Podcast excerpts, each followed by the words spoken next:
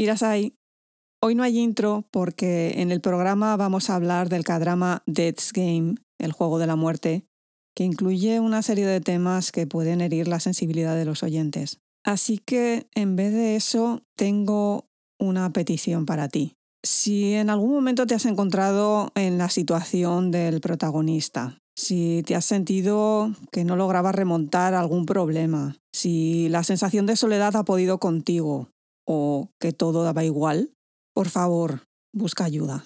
Ojalá pudiera daros la información sobre servicios de ayuda psicológica o telefónicos en cada uno de los países o localidades respectivas, pero estoy segura de que existen. En España tenéis la página web teléfono de la esperanza.org o el servicio telefónico 24 horas al día, que el número de teléfono fijo es 914 59 0055 y para teléfono móvil 717 00 37 17.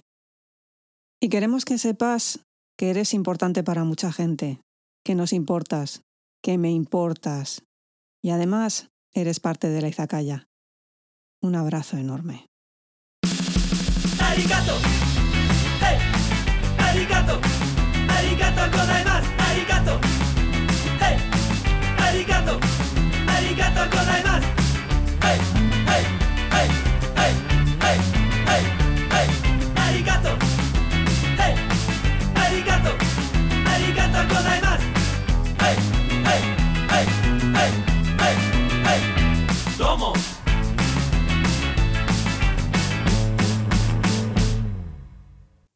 Hola gente, Aquí Kitsune, vuestra anfitriona de historias de una izakaya, hoy con mi amiga Mimi Zuku. Hola Mimi. Hola Kitsune, hola gente, ¿qué tal? ¿Cómo vamos? Hoy tenemos un tema muy particular y un tema que viene de un webtoon, nada más y nada menos. Y me refiero a Death's Game, el juego de la muerte. Cada drama en dos partes ocho capítulos, que viene, como dice aquí, de un webtoon que fue muy, muy, muy, muy celebrado en Corea durante la pandemia, 2019-2020, y que trae tépicos difíciles, ¿verdad? Bastante. Pero bueno, vamos a hablar un poquito del webtoon, que tú te lo has visto, ¿no? No me lo he leído al completo, aunque está acabado. No es de estos que dices, no, es que resulta que aún no había terminado el dibujante ni el guionista. No, este está totalmente acabado, así que hay un final. No he podido disponer del tiempo suficiente como para acabarlo, como yo quisiera.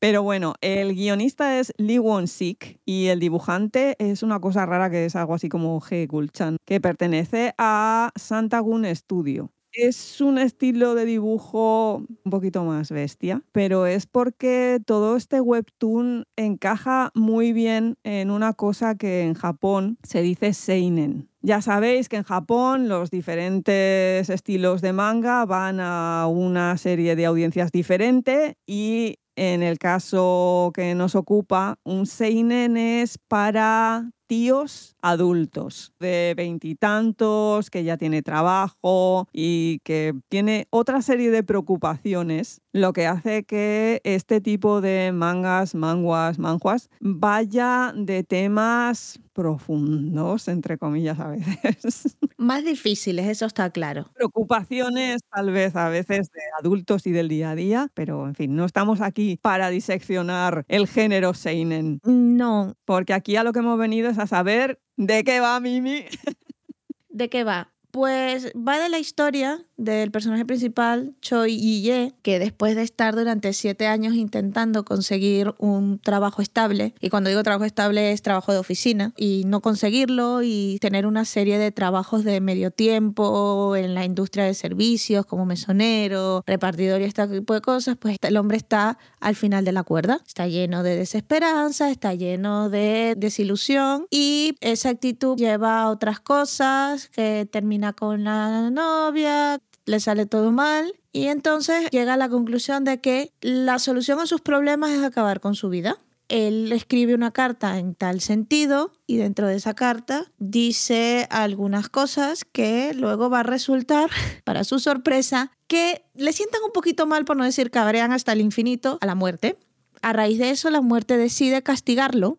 ¿Y de qué va ese castigo? Pues como él cree que la muerte es algo tan fácil y tan maravilloso y la solución para los problemas, debe soportar morir 12 veces en diferentes cuerpos y cada vez la muerte va a ser más dolorosa para él. ¿Qué pasa si se niega a hacer esto? Pues lo manda directo al infierno. Así que lo que tiene que hacer es intentar buscar una manera para sobrevivir y que una vez cumplido con este castigo, sea juzgado por la entidad divina que sea, Dios o el diablo, y decida si tiene el perdón o va directo al infierno. Vamos, que mejor que no le caigas mal a la muerte. Pero convengamos, yo la entiendo. La señora tiene un trabajo difícil, ya de por sí, y van y se burlan del trabajo. A ver, en el webtoon, ella lo que dice, que me hizo gracia este tema, que se lee todas las cartas de suicidio que se escriben en el mundo y que es una especie como de las cartas que le escribes a los Reyes Magos y a Santa. Y que el problema de este tío es que esa se la ha leído y no le ha hecho nada de gracia ella viene a decir como que, vale, sí, se las mira, pero así por encima y te va haciendo lo típico del papeleo, papeleo, papeleo y de repente espera un momento, este pi que acaba de decir aquí. Y la que lía. Y la que lía. Pero bueno, vamos a hablar de toda una serie de conceptos bastante interesantes que aparecen en este K-drama. Yo creo que el primero y principal, el que más nos choca, es ese inicio porque en vez de ser lo típico que, bueno, te sale una escena o algo previo, es un texto, una cita, que dice, la muerte más dolorosa para un mortal es aquella que se prevé y pone Baquilides. Claro, la gente dice, ¿y este quién es? ¿A qué dedica el tiempo libre? Aquí en la Izakaya hemos venido a aclarar quién es Baquilides. Yo lo que me huelo es una de dos o que alguien se metió en Google y puso muerte, citas o algo estilo y salió aquí el amigo, o si no, uno de estos dos, me juego que el guionista, pero el guionista del webtoon ha hecho letras y además letras clásicas. Ya van a entender por qué decimos esto. ¿Quién es Baquilides? El nombre completo es Baquilides de Ceos. Y este hombre vivió entre el 518 al 415 antes de nuestra era. Anda, que se han tenido que ir lejos para ir a buscar. y el texto pertenece a una de sus odas, en concreto la tercera, dedicada a la victoria de Hierón de Siracusa, que ganó una carrera de cuadrigas en Olimpia en el año 468 a.C.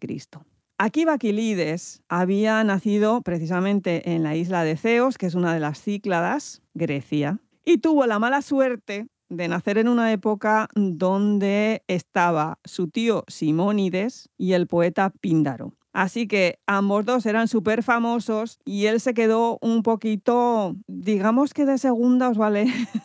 Pasaban de él. No, porque parece ser que entre las clases altas el estilo de este hombre gustó y luego en el periodo helenístico que ya estaba el hombre ya más allá que para acá, sí que parece ser que gustaba bastante y se puso muy de moda. El texto, dices, ¿cómo es que en una oda a un tío que ha salido victorioso, de repente se menciona la muerte? Esto, esto ¿cómo va esto? Muy sencillo. Primero, el texto que nos sacan en la serie es un pelín diferente a lo que sería el texto original. El texto original dice, para los mortales, la muerte más amarga es la muerte violenta que se prevé. Mirad la pequeñita diferencia. En uno habla de la muerte más dolorosa y en este habla de, sí, es amarga, no dolorosa, pero porque es violenta. Hay matiz, pero bueno. Y matiz muy relacionado con esta serie. ¿eh?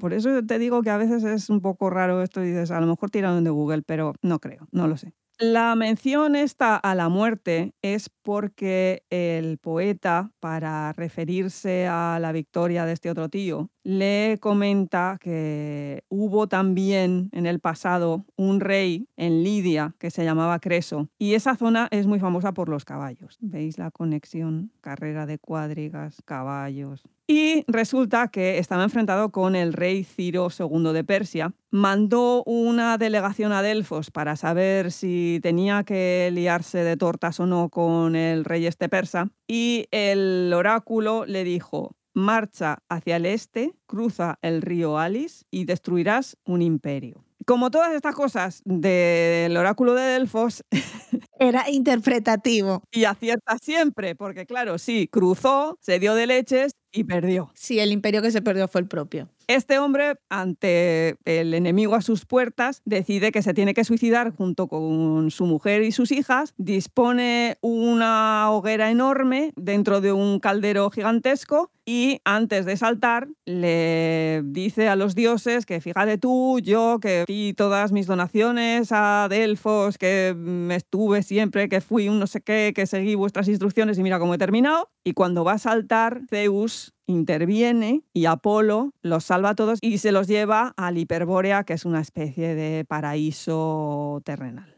Y la frasecita de Marras la dicen cuando van a saltar al caldero, en plan, qué triste esta muerte, que es la previa, que va a ser violenta, y que fíjate tú. De eso va esto de Baquilides y de eso va la muerte y todas estas cosas. Tiene algo, no algo, tiene bastante relación con el, drama y supongo también con el webtoon, yo no lo he visto, porque realmente estamos hablando de que son 12 vidas marcadas por 12 muertes muy violentas. Y a medida que este juego va continuando, las muertes en esta serie son bastante difíciles en algunos casos de sobrellevar, siendo la primera de ellas la del protagonista. Sí, porque vamos a hablar un poquito aquí del suicidio en Corea, ¿te parece? Me parece. También debemos advertir a nuestros queridos oyentes que vamos a tratar este tema que es bastante, bastante sensible. Así que si queréis podéis darle un par de segundos más adelante y saltarse esta parte, pero continuar con nosotros que tenemos muchas otras cosas de que vamos a hablar de la serie. Vaya tela el tema del suicidio en Corea. No es lo que la gente se piensa en plan, ah, bueno, ya, pero en todas partes se suicida la gente. En Corea es un problemón. Mira que yo siempre he dicho que en Japón es un problema, pero en Corea es un El problema del suicidio es que él no tiene una sola variable, ni un solo problema, ni una sola razón de ser. Me comentabas, de hecho, fuera de micrófono, y creo que también lo dicen en un momento determinado en el drama, que es el primer país con la tasa de suicidio más alta de los países de la OCDE. Para quien no sepa qué son esos, son los índices de los países que se consideran desarrollados. Que tú seas el primero del índice de suicidios de los países desarrollados demarca un problema profundo en tu sociedad y profundo en la manera como la gente de tu sociedad enfrenta los problemas de la vida, inclusive los problemas mentales y los problemas emocionales y el futuro y todo lo que está marcado en ello. Primero hay que entender un poquito la sociedad coreana. Muchas veces, lo he dicho aquí, no vienen de la cosa esta judeocristiana. Suicidarse no es pecado. Suicidarse se considera una especie de reset, de vuelta a empezar, de nueva oportunidad. Porque la gente, según qué religión practique, cree en la reencarnación. Y si en esta reencarnación lo estás pasando mal, haces un reset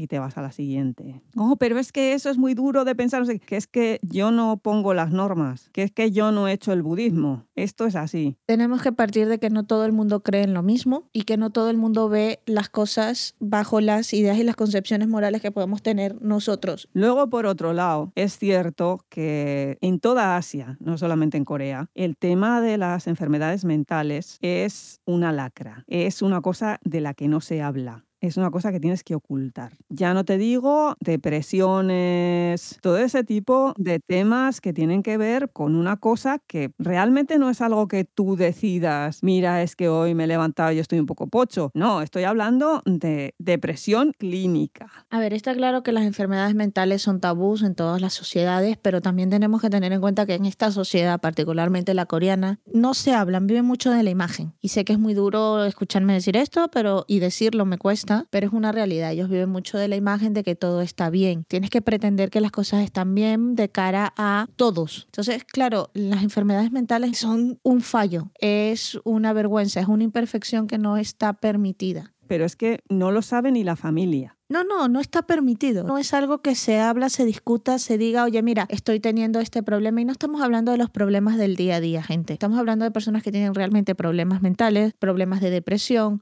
problemas de ansiedad, problemas de incapacidad de gestionar eh, determinadas eh, situaciones y frustraciones emocionales. Estamos hablando de autismo, estamos hablando de Asperger, estamos hablando de una franja de cosas que en Occidente ahora empezamos a ver con cierta normalidad, eso de normalidad, en fin, pero que en ningún momento piensas, no, esto voy a pechugar y voy a tirar para adelante porque como se entere alguien de que estoy yendo al psicólogo o al psiquiatra, fíjate tú qué van a pensar de mí. Allí la idea del psicólogo y el psiquiatra no lo tengo muy claro, pero no es algo que se habla abiertamente. No, ni de coña. Es una situación muy difícil. Yo creo que ni Kitsune ni yo queremos venir a juzgar absolutamente nada, simplemente queremos exponer que nos parece muy aventurado que la primera muerte de este juego de la muerte sea un suicidio, que es el suicidio del personaje principal, porque detrás de eso hay muchas más cosas de las que la simple, oye, es que me está yendo mal la, la vida. Este chico llevaba siete años en un estado de desesperación con nadie con quien hablar, consumiéndose más y más en la desesperanza. Que además esto es una realidad en una franja de edad muy determinada en Corea, principalmente en tíos, curioso. Sí, y luego también me mencionabas que hay otro grupo, para mí muchísimo más doloroso, que también se ha enfrentado a esa situación, ¿no? Sí, los ancianos. Además, en el webtoon no lo sé porque hasta a esa parte no llegué, pero en el K-drama se habla de la soledad de los ancianos, de la gente mayor. Y eh, la tasa de suicidio en ese rango de edad de los 65 para adelante es brutal.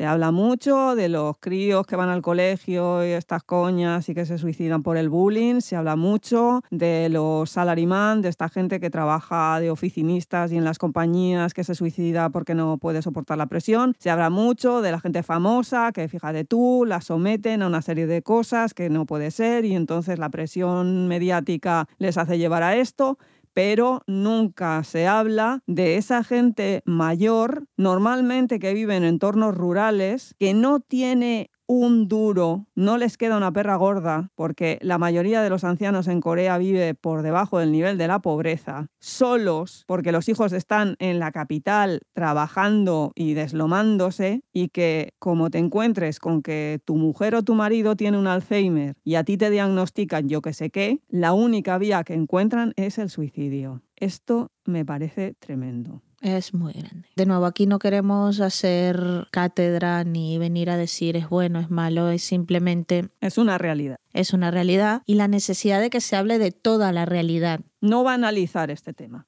yo lo siento, pero parece que cuando se trata de otras gente que también se quitan la vida, que me parece la cosa más dura, nos sentimos con la posibilidad de dar opiniones que a lo mejor no conocemos y que no tenemos fundamento para darlas, ¿no? Esto es un tema muy difícil, afecta a muchísima gente, no solamente en Corea, en todo el mundo, y que tiene que tratarse con mucho cuidado. Entonces hay que intentar tenerle el respeto que merece. Y a lo que parece también lo que hay que tener el respeto que mereces a la muerte. Bueno, yo después de ver este drama no vuelvo a hablar mal de la muerte. Lo que pasa que el concepto que sacan aquí es muy extraño. Porque normalmente cuando tienes a este personaje, se supone que puede ser una divinidad, puede estar relacionada con el inframundo, pero aquí ella desde un principio nos deja claro que no es un dios, no es la parca, ese ser que viene a recoger tu alma y llevársela a donde fuere, es simplemente el concepto de muerte. Punto. Es que no es el instrumento, es lo que es, la muerte. Como la vida, la muerte. Pero eso te deja en una especie de extraño limbo porque normalmente en todas partes sí que lo enlaza con algún tipo de religión específica o al menos conceptualmente te puedes enganchar a algo que tiene que ver con alguna creencia. Yo creo que el único que le he visto que no engancha nada de eso, creo que es Neil Gaiman. Lo que pasa que, claro, acostumbrada como estoy a muerte en sus cómics, ya. aquí es un poquito diferente. Y como eh, muerte en Neil Gaiman es esa adolescente adorable siempre, pues me hacía, se me hacía raro. Yo creo que es intencionado que este personaje sea así, porque no creo que se trate del viaje de él y de la relación con la muerte, con lo cual no te lo voy a enganchar a ningún tema moral, no te lo voy a enganchar a ningún tema religioso, te lo voy a poner como algo muy claro. Yo quiero hablarte de determinados temas que hablaremos más adelante, y entonces para que tú no te centres en ese viaje de la muerte y de la redención, la muerte es como si fuese un jefe que se cabreó porque te escuchó hablando mal de él. Sí, sí. No, pero esto me va a llevar a la redención. No, no, ese no es mi problema. La redención te lo dará el Dios, que no soy yo es que no hay una moralidad, no hay una conclusión ética que sacar de todo esto. Olvidaos de ese tipo de temas, que eso es lo que también a mí me ha costado más a la hora de intentar construir una idea alrededor de este cadrama, porque es que no la hay. La muerte un día leyó un texto y se cabreó no hay más. Porque de nuevo, no es el foco de esto. Que luego iremos a cuál es el foco porque tiene tela también. Pero claro, cuando tú estás esperando que haya algún tipo de dirección en donde ir y no la encuentras, te fijas en las cosas que tiene alrededor. Y me mosqueó muchísimo esa puerta que tiene permanentemente detrás, que eso no sale en el webtoon, que lo sepáis. En el webtoon la muerte no va de negro, la tía va muy business casual, que se le dice aquí, y en una oficina limpia, impoluta, blanca, estupenda. No la cosa esa que es como una cueva con la mesa esa asquerosa. Bueno, pues es que esa puerta que tienen permanentemente se podría tomar como un símbolo, porque cuando en iconografía se ve la puerta, es un símbolo de un paso al otro mundo, un nuevo comienzo, un reto, una oportunidad, pero también puede ser una barrera, un lugar donde te tienes que parar a negociar antes de poder cruzar. Y ya el colmo, y es lo que más me recordó, fue que en algunos sarcófagos paleocristianos esa puerta es el símbolo de la muerte. Claro, como estamos aquí jugando con que esto es la muerte pura y dura, el concepto, el que tenga una puerta al lado me parece bastante interesante. Y ya sea uno encima, lo que hacen es que me colocan ahí las puertas del infierno de Rodén, por favor, iros a la internet y ponéis puertas del infierno Rodén. Y es la misma puerta. Le han tocado alguna cosita, pero es idéntico. Esas tres figuras que hay arriba, lo que pasa que las han aumentado de tamaño. En la puerta de Rodén son tres figuras un poquito más pequeñas. Son las tres sombras como contraposición a las tres gracias. Aún encima, luego muchas de esas figuras de esa puerta las reutilizó porque la figura central que más o menos preside esas puertas es el pensador, que creo que todo el mundo aquí lo conoce ya. En sí, las puertas lo que tenían era escenas de la Divina Comedia de Dante y las flores del mal de Baudelaire. Poeta maldito donde los haya, bla, bla, bla. Vamos, que estaban intentando de una manera no tan sutil decirte que sí, que efectivamente, de ahí para allá, el infierno. Ya, pero en fin, se lo podían haber currado un poquito más, ¿no? claro que otra de las cosas que también chocan bastante es la figura femenina. Bueno, ya voy a calentarme. Esas dos imágenes virginales, la madre y la novia. ¿Qué queréis que os diga yo aquí? Ya esto se ha hablado, gente. Yo no sé si es porque es el género este que estamos hablando del Seinen o por qué, pero la representación de la mujer en esta serie es bastante difícil de gestionar desde un punto de vista de una mujer, perdón, lo tengo que decir así. Porque o tengo la madre sacrificada, la novia virgen o la mala mujer. O directamente la chunga que es la muerte.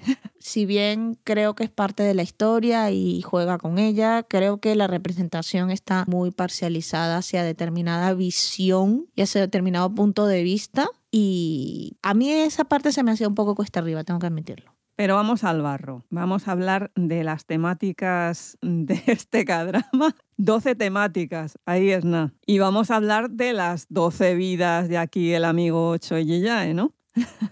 Sí. En sí, todas estas vidas lo que son es una crítica absoluta a según qué tipo de males que afectan a la sociedad coreana. Se podría hablar de que son una especie de los pecados capitales de Corea, pero claro, los pecados capitales son siete y aquí no hay moralidad alguna, es simplemente una crítica social. Y luego una especie de disección, punto por punto, vida por vida, de cada una de las temáticas del manga, no solamente Seinen, pero principalmente Seinen. Así que vamos a empezar con la primera, que es justo cuál, Mimi. Pues la primera es la favorita de todo el mundo, aparentemente, porque se repite en todas partes. Es la avaricia. La primera vida de Choi Ye-ji cuando entra en el juego de la muerte es la de el Chebol heredero de un imperio, de hecho, el imperio más grande de toda Corea. Vemos cómo de repente de nada pasa a tener un avión privado, pasa a tener un montón de relojes muy caros, una vida que se marca o que se pinta ser muy buena, pero de repente todo acaba muy rápido y muy mal.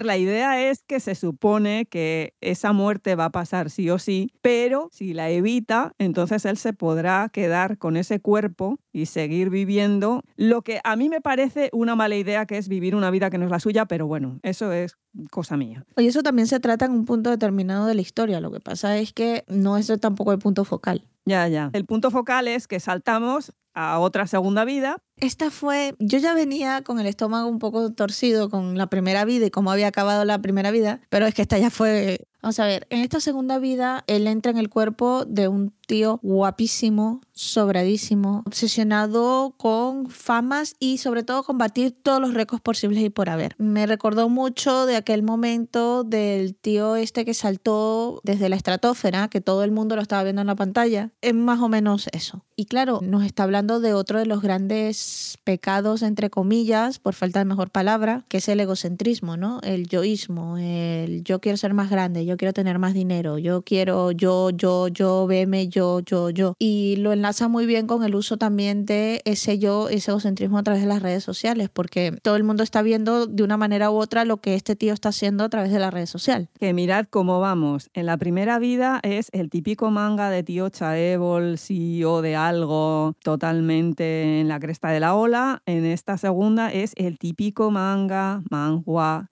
manhua de deportes extremos, del tío ahí súper sobrado, que es que yo hago esto y a batir récords. ¿Veis la línea por dónde va, no? Porque saltamos a la tercera vida. Topicazo donde los haya.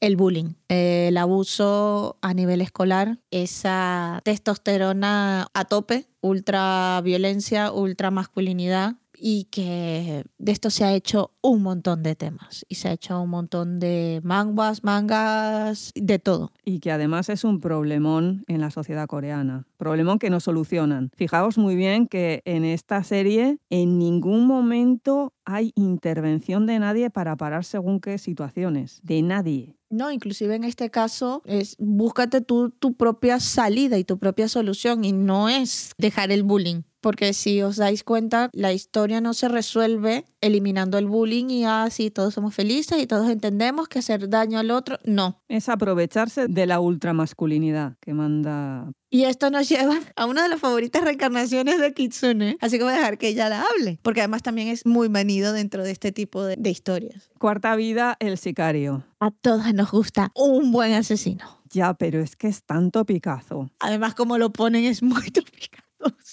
No, es que además, tal como lo ponen, es la escena de John Wick en la moto, en Corea, claro, y sin perro. Me faltó el perro, que de lo que te está hablando no es solamente de corrupción y bajos fondos, sino de que el amor no existe si hay dinero de por medio. ¿Cuántas historias se han escrito ya de eso? El tío mafioso que se enamora de la pobre chica y la intenta salvar. Bueno, que no quiero hacer spoiler. No he dicho nada.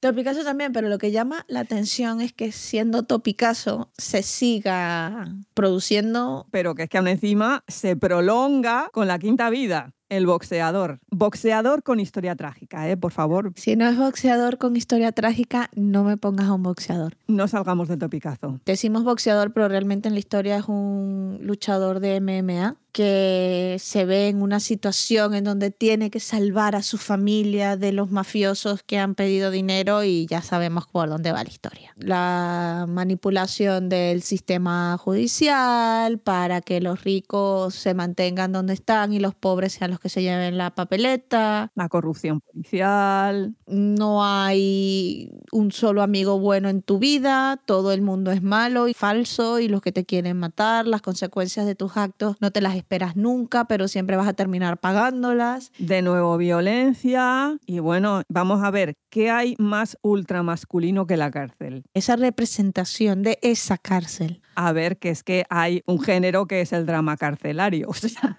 que, que eso contrasta mucho con la siguiente vida, la sexta, que es lo del bebé. Ah, mira, pero es que es un bebé y qué cosa más cookie, no sé qué, no sé cuántas. ¿Qué va? Esto es un seinen, aquí venimos a machacaos. Entonces, lo que hay que hacer es maltrato infantil. Venga ahí. Esto es terrible, porque es que, de verdad, esta es una de las vidas que yo lo pasé peor. Que no puedes no pasarlo mal. Pero además, si es una crítica, yo creo que es la que más clara está, ¿no? Porque las otras, bueno, todavía puedes buscarlas y si conoces los géneros y tal, pero es que esta es muy en tu cara, ¿no? La familia joven, de buena fortuna, de buen trabajo, que son maltratadores infantiles, pero no solamente el tío, la tía, todo el mundo aquí. El único que era inocente era el bebé. Sí, el sistema falla por todas partes. Y es señalar con el dedo y decir, mirad cómo esto que habéis montado no funciona. Fastidia mucho de esta vida que hay un momento en donde tú crees que va a haber un momento de vale, y no, lo que te dice es, el sistema está tan corrompido que inclusive en este caso, en donde la vida de un infante que no se puede defender está en peligro, pues el sistema gana sobre todo, gana sobre la vida de esta persona, que después al final realmente no estaba tan relacionada con el resto de vidas, ¿no? Pero para mí fue la crítica más clara de todas las 12 vidas que vivió. Que luego pasa a darnos un pequeñísimo, ¿eh? pequeñísimo descanso, séptima vida, el modelo. Anda que no hemos visto también cadramas, manguas y de todo que van del tío modelo guapísimo que le sale todo estupendo, pero en realidad es todo vanidad, es todo adulación. Y que termina trabajando en la cafetería y ahí se consigue al amor de su vida. Bueno, en realidad se reencuentra con el amor de su vida, que es esa novia virginal, figura de redención, que viene a salvar al protagonista, a que se empiece a dar cuenta de que todo lo que dejó atrás sufre por su ausencia, bla, bla, bla, bla, bla, bla, bla. y que todavía está enamorada del que la dejó atrás porque no os creáis que aquí va a haber una escena de amor. No, no, no, no. no. Y aún encima cómo termina esta vida, pero bueno, eso ya es, eso es todo el tema. Podemos hablar de ello, pero no hacer spoilers. Pero sí que es cierto que te da un respiro dentro de todo lo que había antes y todo lo que va a venir después, porque octava vida, el pintor psicópata convengamos una cosa, a partir de aquí en adelante la cosa se pone inclusive más violenta. Sí, porque como no habíamos alcanzado el suficiente nivel de violencia, vamos a ir más allá, vamos a darle un poquito más de vuelta a la tuerca. Y es que en esta vida, como estaba diciendo Kitsune, es un pintor que digamos sus materiales para hacer sus obras son un poco cuestionables. Pero son tanto Picasso. Porque esto ya lo hemos visto. ¿Y sabéis dónde lo hemos visto? En una cosa que se dice Dexter. Ahí lo hemos visto. A ver, está claro de que se hacen referencias muy claras a esta serie, inclusive desde la manera como tiene arreglado el sitio donde hace su arte. Pero es que aún encima me hace mucha gracia porque esta es la parte más meta de todo este cadrama, porque claro, está hablando de que el mundo del arte también está corrupto. Porque claro, uno se pregunta, pero con esas pinturas que se marca este tío, ¿cómo es que las vende por millones. Porque además las pinturas son espantosas. Em, bueno, ahí tendría yo que comentar una serie de cosas sobre historia del arte y del mercado del arte, pero vale, bueno, sí. Y yo desde un punto de vista a nivel usuario básico me parecen espantosas. Hay mercado. No, ya, hay mercado para todo, eso está claro. Pero la cuestión está en que no solamente te enfrentan con ese estereotipo del pintor psicópata, que además es una crítica al estado del mundo cultural corrupto o no, ido de la olla completamente, sino que también te enfrentan con otro.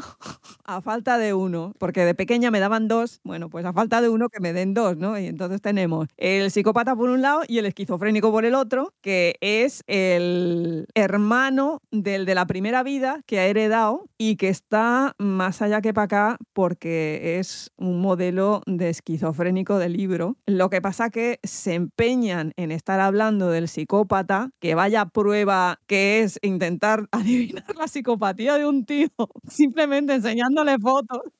Sí, hombre, por estar en una conferencia y decirle al tío, mira, te enseño unas fotos, dime quién está sonriendo. la no me fastidies, de verdad. Oh, me frustró muchísimo. Porque es que además el tío no es psicópata. Oye voces, lo dice. Pero más allá de eso, también están haciendo una oda a otra imagen que está muy grabada en personas de determinada edad, que fue una película que fue en su momento un puntazo, que es American Psycho. Con Christian Bale. Que mucha gente ha perdido el, el, significado de esa película, que no es el que se le da, pero que en este caso utilizan la estética literal, la misma estética que tiene Christian Bale en esa película para representarnos a este Chaebol, que lo vas viendo más o menos metiéndose en las otras vidas que han ido pasando, pero que aquí es como cuando ya te lo presentan completamente como este ser enajenado mental, no sabemos psicópata o esquizofrénico, y entonces va y se pelea con el pintor que sí sabemos que es un asesino en serie. Vamos, que se marcan un Dexter versus American Psycho como el que se marca un Alien versus Predator.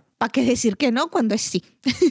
no es fanservice, que venga Dios y lo vea. Y además con los dos más guapos, en mi opinión. Sí, sí, ahí estamos, ahí estamos porque vamos a terminar de decir las vidas, porque si no, no, nos vamos. Después de este subidón de malignos malvados haciendo cosas malignas, saltamos a la novena vida, que es el policía. Crítica brutal a la corrupción policial, pero a unos niveles que hay veces que casi casi que parece un sketch cómico, porque esos dos jefes de policía, pero los super jefes, inclinándose ante el otro, a mí esa escena, en fin. A ver, a mí toda esa historia no la supe encajar en su momento. Sí entendí que era el tema de la corrupción de la policía, de cómo el dinero gestiona y maneja la policía, de que si tienes dinero puedes salirte con la tuya, inclusive en un momento determinado cuando tú dices, mira, es que esto ya es más allá del bien y el mal. Pero este me pareció el querer darle un sistema de redención en algún momento a través del personaje del policía. No, es que es la típica historia del policía que es así medio dejado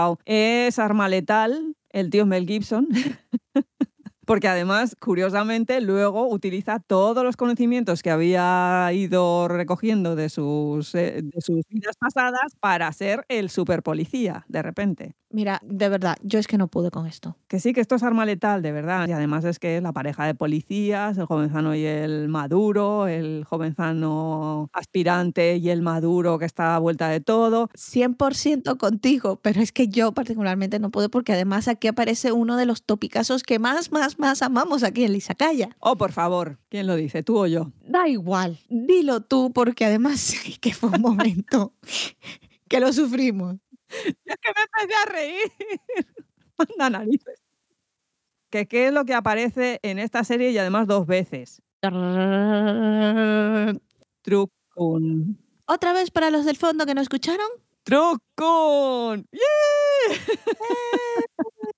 La primera vez que aparece no se carga el chaval, bien, pero esta segunda vez, vamos, en toda su plenitud. Es un truco en tu arregla, gente. Además que viene a salvar al protagonista. ¡Ahí, venga! ¿Por qué? Porque se lleva por el medio a nuestro American Psycho. Que ya tocaba. Es el accidente más absurdo. Bueno, en fin, es que... Ah, verlo, ya está. Punto, verlo. Vamos a saltar a la décima vida, que es un poquito de transición, y es el sin techo. De nuevo, otra crítica. ¡Ey! Corea, que tenemos un montón de gente sin techo, que no les hacéis ni caso, que son invisibles, porque además me parece muy interesante que el tío se puede meter por donde sea, que es como si no existiera. Lo único que sacan es a la gente reaccionando por el mal olor, pero allí no le para nadie, salvo uno ahí por fin en la funeraria que le dice, oye, tú has venido aquí a comer de gratis, pero tampoco es que lo vaya a echar así muy activamente. También la manera como trataron ese personaje. Es una forma de ver en tercera persona el cierre de la historia del policía. Tenían que pasar ya hacia el final y decidieron hacer esta crítica. Yo creo que esta, junto con la del bebé, son quizás las críticas más claras a los problemas sociales en Corea. Sí, son como una especie de intermedio, un impasse, que salta a la undécima vida. Yo creo que aquí se les fue. Lo siento mucho, gente que me estáis escuchando de la Izakaya, aquí se les fue. Y yo estoy 100% de acuerdo con Kitsune, porque no me puedes tirar un giro de guion en el penúltimo capítulo cuando no tiene absolutamente nada que ver con lo que tú vienes viendo. Te creas una historia que no está en la historia. La undécima vida de este hombre es un salaryman lo que él quería haber sido. Y que él pasa toda su vida en su empresa y llega un buen día y se consigue con la carta de despido. Porque ha cumplido determinada edad, que ya no es joven y ya la empresa, después de haberle exprimido, prescinde de él. Acto seguido, la mujer se divorcia de él porque ya no tiene trabajo y se lleva a la hija y deja a este hombre más solo que la una. Aquí es la tragedia de toda una generación de determinada edad que de repente empezaron a cerrar empresas en Corea, la crisis aquella económica de los 2000 y se encontraron con que no tenían dónde caerse muertos a pesar de que lo habían tenido todo. ¿Y por qué decimos que aquí se le fue un poco y metieron un giro de guion que realmente no venía a cuento porque es que no está hilando la historia por ahí desde donde vienes? Y es porque este salaryman, que curiosamente toma la misma decisión que toma el personaje principal al principio, de suicidarse, es el salaryman que vemos al principio en el primer capítulo que desencadena la lista de acontecimientos que lleva a nuestro personaje principal a terminar frente a la muerte. Yo lo único que se me pasa por la cabeza es que lo que quieren es demostrar que él el causante de su propia desgracia. Porque es que si no, es que no me encaja para nada, porque además la muerte ya le dice que estas vidas no son una reencarnación y que tampoco es que esté retrocediendo en el tiempo. Precisamente eso él lo aprovecha, ese tiempo lineal que continúa a medida que va él pasando de una vida a otra para una serie de cosas que, por ejemplo, pues objetos que recupera, cosas que deja en ciertos sitios y que va a buscar después, y de repente me pega un salto temporal hacia atrás que me estás contando. Y no solamente eso, sino que esa no es la única pieza de toda esta historia que en teoría está relacionada en ese momento, porque nos aparece de nuevo nuestro American Psycho. Bueno, yo le digo Korean Psycho. Bueno, el Korean Psycho, que de nuevo, gente, entendamos, el trucún se lo llevó por el medio esto ha pasado. Y sin embargo, nos hacen una regresión temporal a donde resulta ser de que quien atropella a este salarimán hace 11 vidas atrás es nuestro Korean Psycho. Pero no obstante con eso, de repente esa escena que ya tú has visto, el personaje principal actúa de manera completamente distinta a lo que actuó él en su momento y se encuentra con que está la muerte en esa escena. Me pega un giro de guion me quieren dar a entender de que estaba todo relacionado y que todo estaba allí mezclado y que una cosa estaba enlazada con la otra, que no tiene absolutamente nada que ver con lo que vienen haciendo en las 10 vidas anteriores. Porque la idea era la muerte está cabreada contigo y te lo quiere hacer pasar mal. Punto. No el hecho de que tú mismo, basándote en un momento específico, te vistes en una circunstancia que estaba predeterminada a pasar para terminar matándose todos a todo el mundo y ya saltamos a la duodécima vida, yo es que ya... Esta era quizás la más obvia. Sí, era obvia. Todos sabíamos que en algún momento esta iba a pasar por las cuestiones que se iban diciendo a través del que drama. Y es que, si recordamos un poco, les hemos dicho que la muerte le dijo que cada vez las muertes iban a ser más dolorosas para él. Esta vez le tocó vivir quizás la que para él efectivamente pueda ser la vida y la muerte más difícil. Y aún encima la crítica es lo que veníamos diciendo desde el principio, la soledad de los ancianos. Y esto no es un spoiler, es más o menos navillera a alguien. lo que venimos diciendo, inclusive que el suicidio afecta a la sociedad mayores porque no tienen a nadie que los cuide y es una realidad. Y lo que más duele, yo creo, es esa escena en la que están toda la gente mayor en ese primer tren de por la mañana. Sí, esa es una escena muy difícil. Esa muerte social, literal. Es una sociedad que solamente ve lo joven, los jóvenes, todo el dinamismo de la juventud pero los que están ahí pico y pala y los que están sustentando a esos jóvenes son los viejos y literalmente los tienen apartados, ignorados, invisibles esa escena en la que está subiendo la escalera, esas escaleras interminables. Dios, que parece que Corea esté lleno de escaleras interminables. Estoy ya de cadramas de escaleras. Hagamos un inciso, sí. Y que esté ahí sufriendo porque le duelen las piernas y que no haya nadie que, en fin, una mano, un algo. Yo creo que es una de las partes más duras. Sí, toda esa última vida es bastante dura y bastante... Lo que pasa que la conclusión a la que se llega no es a la que llego yo, pero bueno. Esa me la guardo para mí porque no quiero hacer spoilers. Ya luego de esta última vida hay una serie de conversaciones entre el personaje principal y la muerte que terminan con un final que no vamos a contar. En un final que cada quien tiene derecho a decidir si le gustó o no. Porque lo que sí que nos ha gustado de esta serie... Eso, ahí va yo, ahí va. Yo ya he perdido la cuenta de cuántos famosos por metro cuadrado había en este, en este cadrama todas las vidas eran gente famosa, excepto el bebé. Bueno, el bebé será famoso después. O a lo mejor era hijo de un famoso, yo qué sé. No lo sabemos, pero la realidad es que efectivamente es este K-drama ha contado con un casting bastante impresionante. Todas las vidas, está eh, Siwon, la primera vida, la segunda vida está el de mm, My Secret Secretary o My, Secret Boss. No, me no se preocupen, lo ven y saben quién es. Todos exquisitamente maduros y adultos. Nuestro pintor psicópata es el Because This Is Her Life a mí me pareció súper extraña porque generalmente no suelen ser tan dados a meter tantas estrellas en un solo cadrama, pero bueno. Es que además a mí se me pasa por la cabeza dos problemas. Primero, los dineros. Y segundo, cómo organizas eso, porque, a ver, cada actor tiene su agenda, tiene sus compromisos, tiene sus cosas, y me supongo que rodarían cada historia cuando cada uno podía, y luego lo que decimos de Wong Kar Wai, se sentaron y empezaron con a golpe de mesa de edición, porque es que si no, es que no me lo explico, es imposible. Yo creo que también le facilitó que este webtoon, por lo que yo estuve leyendo, aunque no me leí el webtoon, sí estuve leyendo sobre el webtoon, en su momento fue bastante famoso en Corea a través de Naver. Entonces, a lo mejor vieron ahí la oportunidad de colaborar dentro de una cosa que ya tenía una cierta bagaje con él, ¿no? Y ahora, si me permites, un poquito de fangirling, por favor. Totalmente. Papelón, papelón, papelón de Seo In-guk, nuestro Doom favorito. Nuestra fatalidad favorita, que repite el tema de la muerte. No, se hace un papel de 10, tiene unas escenas espectacularmente desgarradoras. A mí él siempre me ha parecido muy buen actor, desde que lo vi en Doom me, ha encantado, pero es que aquí tiene una profundidad que él solo lo lleva. ¿eh? Además es que si te lees el webtoon, vale que le baja un poquito la intensidad, afortunadamente, porque el personaje en el webtoon es de odiar, pero aquí le ha dado una humanidad y una forma de jugar con el personaje, porque claro, estamos saltando de aquí para allá, de aquí para allá, y sí, vale, en todas las vidas es él, pero en realidad no es él, claro. en la vida real no es él.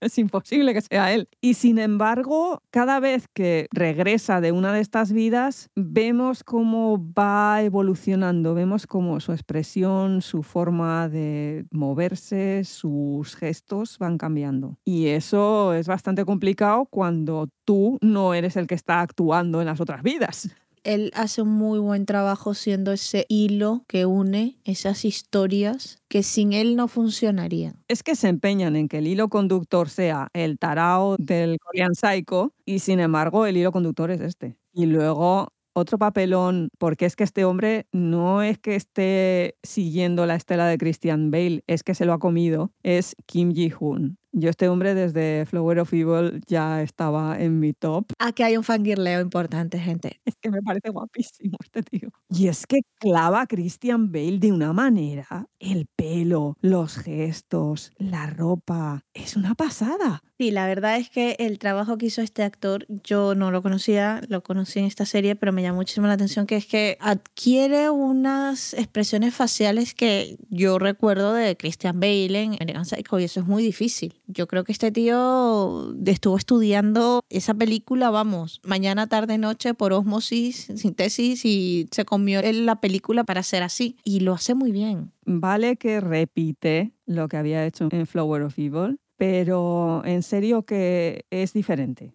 Lo que pasa que ahí me sigue faltando la ironía de American Psycho. Él lo trabaja muy bien, pero falta ese punto. Ya me llegan a sacar la escena de las tarjetitas y yo no sé qué hubiera hecho.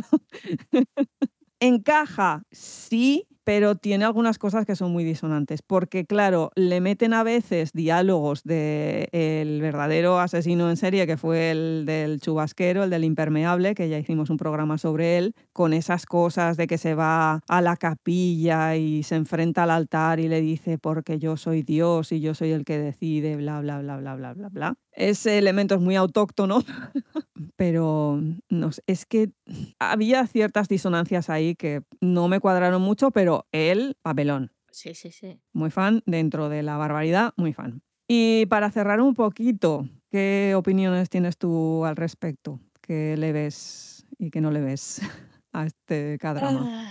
me parece que le faltó sustento. Creo que realmente intenta hacer algo si bien a través de topicazos, dar un mensaje, pero no lo consigue. Creo que le faltó conceptualizarlo, desarrollarlo mejor. Me gustó que trataran el tema del suicidio de una manera tan de frente, pero creo que tendrían que haber terminado las cosas un poco mejor. Es lo que tú habías comentado, es que son tanto Picassos y los has visto tantas veces que es que no me estás aportando nada nuevo y realmente si no tienes un bagaje moral que ya dijimos que no lo tenía o religioso, pues como que te quedas como muy en el aire. Pero bueno, cada quien tiene su propia opinión respecto de las cosas y de los gustos que tienen. No sé cómo lo viste tú. Yo es que he visto, lo que pasa que muy poquito, el manga y el K-drama Creo que en el webtoon enganchan mejor las ideas. No es para tirar cohetes, no me volví loca, pero me interesaba más cómo se planteaba la historia en el manga que en el K-drama. La historia, me estoy refiriendo a lo que es la base, la línea argumental. Lo que a mí me falta. Pero es que aquí hay una cosa que está clarísima y es que los coreanos llevan una distorsión social tan acumulada, tan dentro, que la expresan a través de la ultraviolencia. Y eso me preocupa. Porque es que es un lanzar el guano, la podredumbre, hacia el exterior en una especie de catarsis colectiva, pero esto luego no lleva nunca nada. Vale, os marcáis este pedazo de cadrama enseñándome todas las miserias y más allá, pero luego no hay un planteamiento de ¿y esto cómo se puede mejorar? o esto es un lo veis, qué mal estamos y todo el mundo sí, ¡ah! me siento reivindicado en mi dichosa mm, de, mm, de, mm, de vida. Y luego es como cuando tú te estás e, escuchando una sinfonía y estás esperando el famoso chimpún. Sí. y te hacen el chin, pero no te hacen el pun. Sí, y se termina y es... ¿Y entonces? Un ejemplo de ello entre todos. El tratamiento este del tema del suicidio. Sí, te lo plantean, pero a la definitiva, la conclusión que sacas, a mí me pareció muy deficiente. Y es cierto que el gobierno coreano ha implementado una serie de cosas para intentar bajar ese número de suicidios, que es que estamos hablando de 36 personas suicidándose al día en Corea, que ya es. Y más o menos parece ser que están teniendo algo de éxito. No sé si gracias a esto se logrará parar algo. Oye, si ha servido, por mí estupendo. Yo es que creo que es un primer paso. No se le da una solución, pero se dio el primer paso de exponerlo, que es uno de los grandes problemas, es la falta de hablarlo, ¿no? Vamos a empezar por hablarlo y vamos a intentar buscarle una solución. Quizás esta serie no le dio solución, y eso tienes, tienes razón, pero no le da solución a nada. A ver, le da una solución, pero no me parece que sea la solución cuando yo digo que es que me gusta que te lo pongan tan en la cara, es porque te están hablando de eso y no lo están tratando de esconder. Entonces quizás ese es el primer paso para que la gente empiece a intentar cambiarlo. No lo sé, no estoy yo en una posición para decirlo porque yo no vivo en la sociedad coreana, yo no gestiono la sociedad coreana, yo simplemente doy mi opinión desde un punto de vista externo. ¿no? Y a ver, que ambas somos partidarias de que por favor sea la sociedad coreana la que solucione este tipo de temas de la mejor manera posible y de la manera que ellos consideren que es la correcta. Es que no podemos hacer más nada, gente. No. No somos ellos.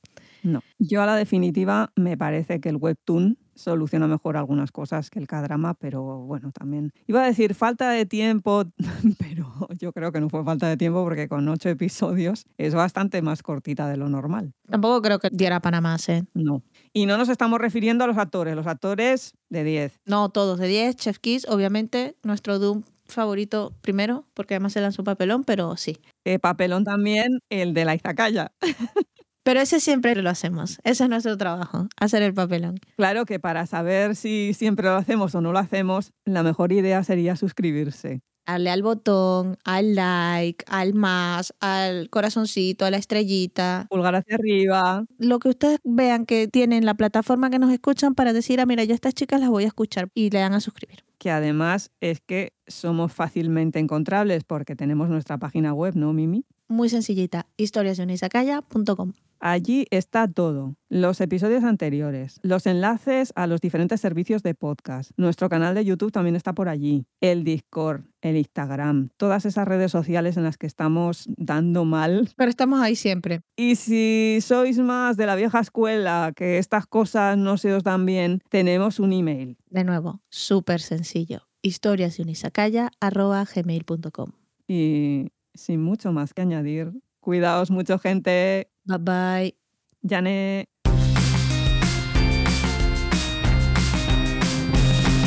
Arigato. Hey. Arigato. Arigato gozaimasu. Arigato. Hey. Arigato. Arigato gozaimasu. Hey. Hey. Hey.